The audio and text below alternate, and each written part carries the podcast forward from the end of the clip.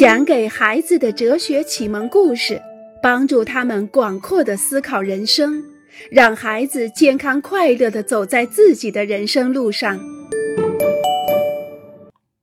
学生毕加索零分。放学的时候，莉迪亚哭了，她的画只得了十分。我很喜欢我的图画，为什么我得的分数却这么低？这倒是真的很滑稽，竟想到给图画打分。除非老师要求画一座房子，莉迪亚却画了一棵树；或者老师决定用铅笔画这张画，莉迪亚却用了软笔。在这种情况下，老师可以因为莉迪亚所犯的错误或者粗心扣她的分，而不是因为这张图画。莉迪亚认为她的图画很美，而她的老师则觉得很丑。谁有道理呢？如果我们写了二加二等于五的话，我们会得零分的。但是，一尊雕塑、一幅油画或者一张素描得了一个坏成绩，意味着什么呢？也许毕加索的画就是那些眼睛斜着、鼻子扭曲、嘴巴歪到一边去了的女人的画，也应该得零分。一把蓝色的椅子对所有的人来说都是蓝色的。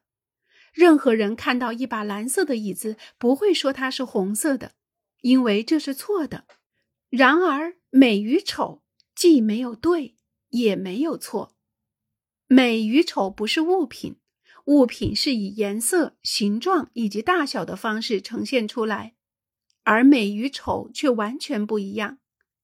一把漂亮的椅子，不是所有的人都会觉得它漂亮，总会有人说它难看，因为美并不展现在桌子上，美展现在观看这把椅子的人的眼中。此外，我们会说“我觉得它漂亮”，而不是会说“我觉得它是蓝色的”。美，要么我们感觉到，要么我们根本感觉不到。触动。每当我听到这段音乐，我的心跳就会加快。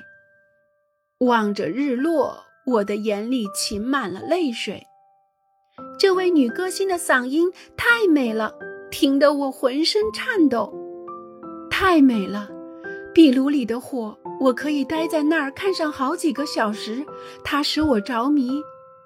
读诗歌让我的心境很好。当我看见埃及金字塔的时候，我简直目瞪口呆。美会在我们身上产生一些作用，所以我们说我们被美触动。美触动我们的全身，不仅触动我们的身体，而且触动我们的心灵。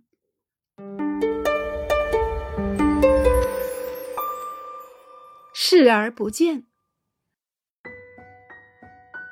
穿越了一片森林，却没有听见小鸟的歌唱；踢了一场沙滩足球，却没有看见夕阳落山；骑自行车横穿法国，但鼻子一直触在车把上；在大海里游泳，却从来没有戴过面罩看看水中的鱼群；在一个城市里生活了十年，却从来没有注意过某些建筑物的美丽。从一尊雕像前来来回回走过一百次，却从来没有认真的看他一眼。听三盘同样的碟，听了整整五十年，却我们能够视而不见、充耳不闻的度过我们的一生。他教会了我喜爱古典音乐，学会找到美，一个多么可笑的主意。如果美引起的是一阵快乐、一片喜悦、一种幸福，我们怎么可能学会呢？对于美，或者我们有感觉，或者我们没有感觉，这是千真万确的。我们不可能学会找到美，但是我们可以学会去观察、去聆听、去感觉。它让我发现沙漠的美丽，知道停下来。知道观察、聆听和感觉，所有这些我们是能够学会的。通过学习，让别人指引着我们走向那些我们从没有想象过的美好事物，走向那些深藏的瑰宝。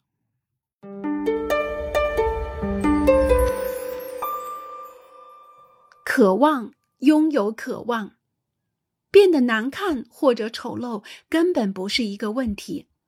我们不梳头，整天蓬头垢面，不讲搭配，抓到什么穿什么。不洗澡，臭气熏天；不管什么场合，胡说八道；吃东西吃得一片狼藉。这一切根本不需要努力，只需懒惰就足够了。此外，我们也不必说我在使自己难看，不需要使劲儿，只需放任自流，一味的被动就足以让自己丑陋了。然而，我们说把自己打扮漂亮。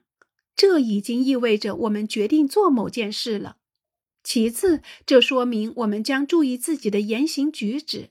我们决定去努力，我们的态度是积极的。寻找美、创造美和关注美，这是一种行为，一种举止。开车去西班牙度假，一千公里的高速公路。途中，我们是停在高速公路上，在停车场洗手间附近野餐呢，还是多绕十公里到卢瓦河边野餐，并趁机参观一个古城堡？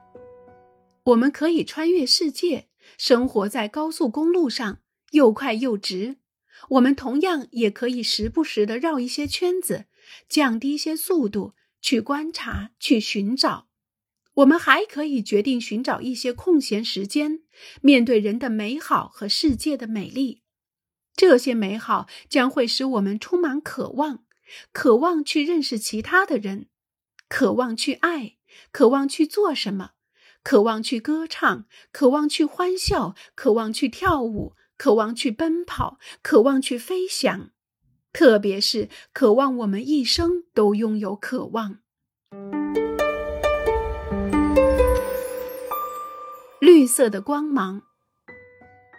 为了观赏日落，安娜贝尔和罗伊克爬上了一座高高俯视着大海的山丘。爬到顶峰的时候，安娜贝尔为出现在眼前的一切惊叹不已。天边弥漫着红色、橘色和淡紫色，壮丽的太阳悬挂在天空，多彩耀眼的光芒映照在海面上。随着起伏的波浪翩翩起舞，真是美得无边。安娜贝尔转向罗伊克：“太美了，你不觉得吗？”安娜贝尔对他说。罗伊克坐在沙子上，拿出他的电子游戏机：“我差不多快达到最高一级了，不要分散我的注意力。”安娜贝尔一言不发地独自看着太阳落入海中。也许他还将看到绿色的光芒，因为他听说，正是在消失之前的那一刹那，太阳有时会放射出最后一道光芒，一道绿色的光芒。安娜贝尔为罗伊克没能分享他的喜悦而感到失望，虽然这并没有阻止他的高兴和激动，他为美所陶醉。但同时，他也感到自己离罗伊克是那么的遥远。登沙丘之前，他们曾一起去溜轮滑、吃比萨饼和巧克力，他们一起分享了美好而幸福的时光。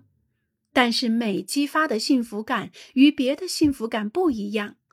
美将我们淹没在一片激情之中，我们对所有的一切都感觉强烈。我们全身处于极度的敏感中，这种幸福需要传递，从我们这里到其他人，再从别人那里传递给我们。矗立在夕阳或者初升的月亮前，面对大海或者满天闪烁的星斗，听着音乐或者欣赏一件艺术品，这时我们能感觉到千千万万的男男女女所感受过的东西。我们能够感觉到，他们也和我们一样为这种美所感动、所陶醉。因此，面对美，我们把自己与过去以及现在的人类连接在一起。把此时和其他地方的人们连接在一起，让自己与星辰、与色彩、与香味、与风连接在一起，还有与我们的人生连接在一起。亲爱的小家伙们，在这些美与丑陋的故事里，你们感觉到什么了呢？今天我们就讲到这儿了，下一篇我们再会。